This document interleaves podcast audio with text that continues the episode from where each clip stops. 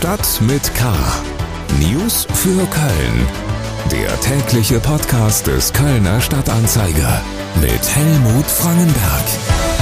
Herzlich willkommen zu Stadt mit K zum Start ins Wochenende und die zweite Jahreshälfte mit klasse Wetter. Viel Sonne und Temperaturen bis 28 Grad sind uns versprochen. Stadt mit K wird präsentiert von der Sparkasse Köln-Bonn. Ihre Starthelferin für nachhaltige Ideen. Mit dem S-Green Credit der Sparkasse Köln-Bonn ist ein Zuschuss bis 1600 Euro möglich. Den Link zu unserem Sponsor finden Sie in den Shownotes dieser Ausgabe. Unsere Themen am 1. Juli in Stadt mit K. Reggae am Fühlinger See, Auftakt für das Summer Jam Festival. Kritik an der Landesregierung, Oberbürgermeisterin äußert sich zum Koalitionsvertrag. Party in der Altstadt, Straßenfest und große Parade beim Christopher Street Day. Schlagzeilen. Nach zehn Absagen am Donnerstag sind am heutigen Freitag nur zwei Flüge am Köln-Bonner Flughafen abgesagt worden. Ferienziele waren nicht betroffen. In Düsseldorf wurden 18 Flüge annulliert. Der Kölner Flughafen rechnet an diesem Wochenende mit 110.000 Fluggästen. Das sind etwas weniger als am ersten Ferienwochenende und so könnte eine leichte Entspannung im Chaos durch Personalmangel möglich sein.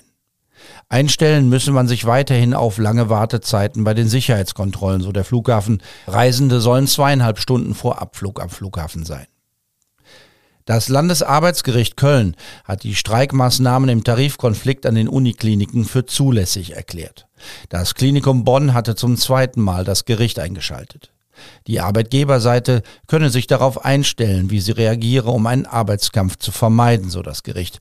Der Streik sei nicht unverhältnismäßig. Die Pflegekräfte fordern mehr Personal und Entlastungen. Außer in Köln und Bonn sind die Unikliniken in Aachen, Düsseldorf und Münster betroffen. Eine Protestaktion hat am Morgen auf der inneren Kanalstraße für größere Verkehrsprobleme gesorgt.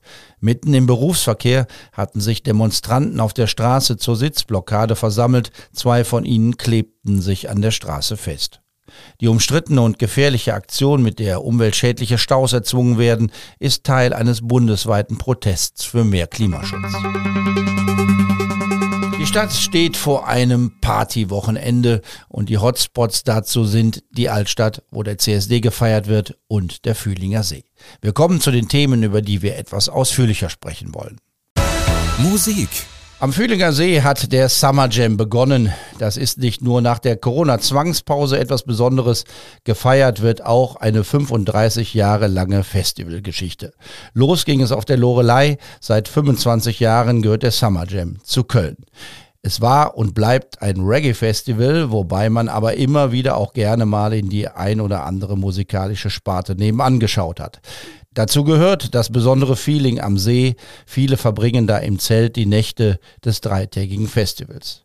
Meine Kollegin Carlotta Diederichs aus der Lokalredaktion des Kölner Stadtanzeiger ist vor Ort und mittendrin. Carlotta, wie ist denn die Stimmung am ersten Festivalnachmittag? Ja, Helmut, die Stimmung ist super gut, die Sonne scheint, die Leute haben richtig Lust alle tragen Witze auf den Wangen und alle haben Lust auf die Acts. Es kommen Feet, Gentlemen, viele Leute aus der Reggae-Szene aus Jamaika und man merkt, die Leute haben richtig Spaß. Nutzen Sie den Fühlinger See, um sich äh, abzukühlen? Wir haben von einem Badeverbot der Stadt äh, geredet und geschrieben. Halten sich die Menschen dran? Nee, nicht so wirklich. Vor allem seitdem die Sonne jetzt rausgekommen ist, gerade sieht man immer mehr Leute in den See hüpfen, sich eine kühle Erfrischung holen. Allerdings nicht direkt auf der Festivalinsel, das ist wahrscheinlich den meisten zu riskant, sondern eher an den Ufern, da wo sich auch die Zeltstädte äh, befinden, wo alle ihre Zelte aufgebaut haben, dekoriert haben und dann eben auch da mal eben in den See reinspringen. Im Hintergrund hören wir die Kölner Band Memoria, deren Entwicklung wir beide ja seit einigen Jahren ein bisschen äh, begleiten dürfen aus unterschiedlicher Sicht. Aus einer Schülerband der Gesamtschule Holweide ist ein mittlerweile internationaler Act geworden, der das Summer Jam Festival eröffnen kann. Äh, wie erlebst du sie da? Man merkt richtig, dass die Jungs und Mädchen aufgeregt sind und sie sagen sie, wie dankbar sie sind, dass sie hier stehen dürfen, aus der Stadt, aus der sie hier kommen. Und auf einmal stehen sie auf, dem, auf der Hauptstage des Famaji und eröffnen das Festival. Das ist eine riesen Ehre für die Jungs und Mädchen, das merkt man. Und ähm, sie kosten es in vollen Zügen aus. Es ist nicht die einzige Kölner Band, nicht der einzige Kölner Künstler, der dabei ist. Wer macht noch mit? Aus Köln sind auch noch bekannt Patrice und Gentleman. Das sind auch einige der Hauptacts. Ähm, Patrice spielt heute Abend auch noch und Gentleman ist morgen Abend dran. Man merkt also, auch Köln als deutsche Stadt hat in der Reggae- und Jamaika-Szene auf jeden Fall was mitzureden und äh, ja, spielt im Line-Up auf jeden Fall eine große Rolle.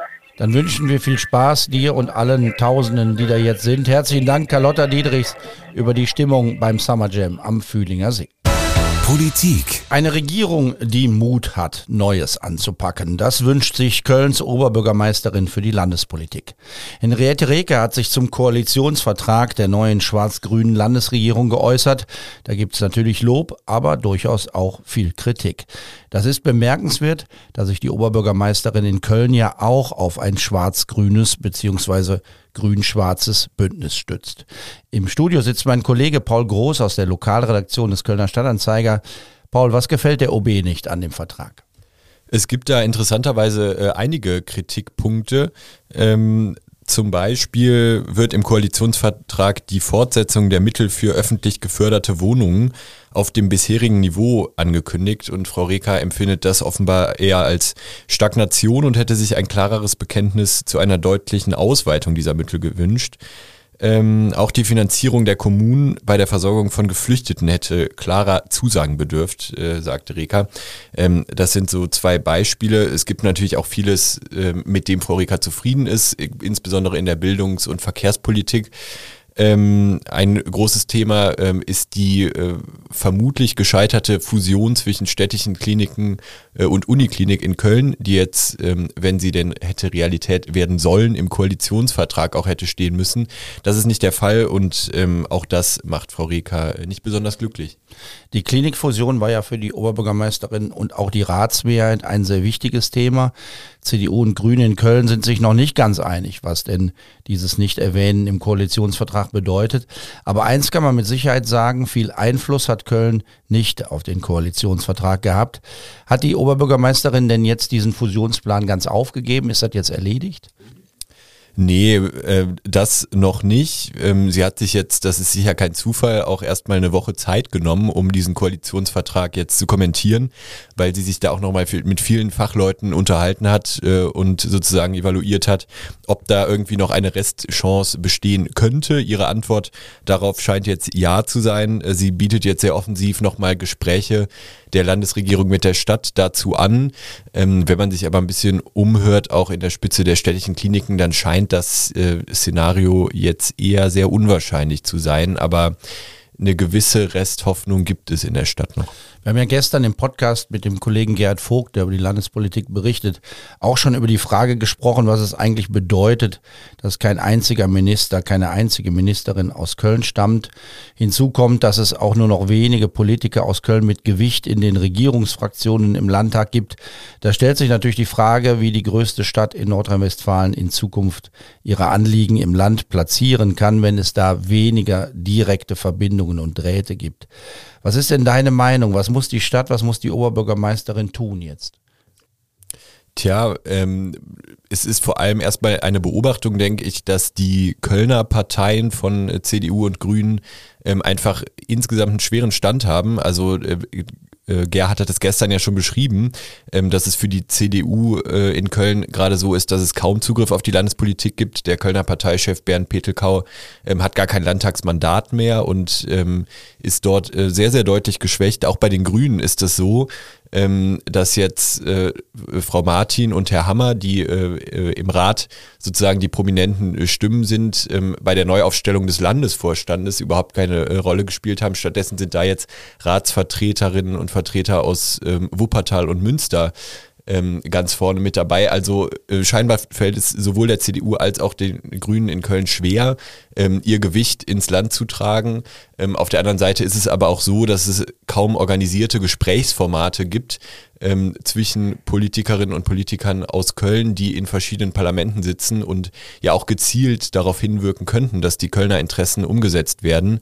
Ähm, sowas geschieht nicht und das äh, könnte sicherlich auch ähm, für Frau Rika ähm, mal äh, ja eine Aufgabe sein, sowas äh, äh, intensiver zu initiieren. Denn derzeit steht Köln, das muss man so sagen, in der Landesregierung einigermaßen blank da.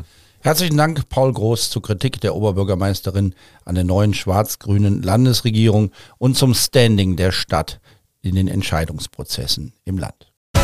Stadtleben. Die Stadt ist voll mit Besucherinnen und Besuchern aus dem ganzen Land. Bis Sonntag steht die Innenstadt ganz im Zeichen des Christopher Street Days. Infos von Maike Felden. In der Kölner Altstadt wird alles bunt und laut. Unter dem Motto Für Menschenrechte viele, gemeinsam stark feiern und protestieren tausende Teilnehmerinnen und Teilnehmer. Heute am Freitag geht's um 18 Uhr los mit dem CSD-Straßenfest des Cologne Pride.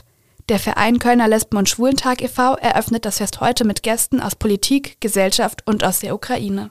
Gefeiert und debattiert wird auf dem Heumarkt, auf dem Altermarkt und am Gürzenich. Da findet das CSD-Straßenfest statt. Musikerinnen und Musiker aus ganz Deutschland und Europa treten das gesamte Wochenende über auf.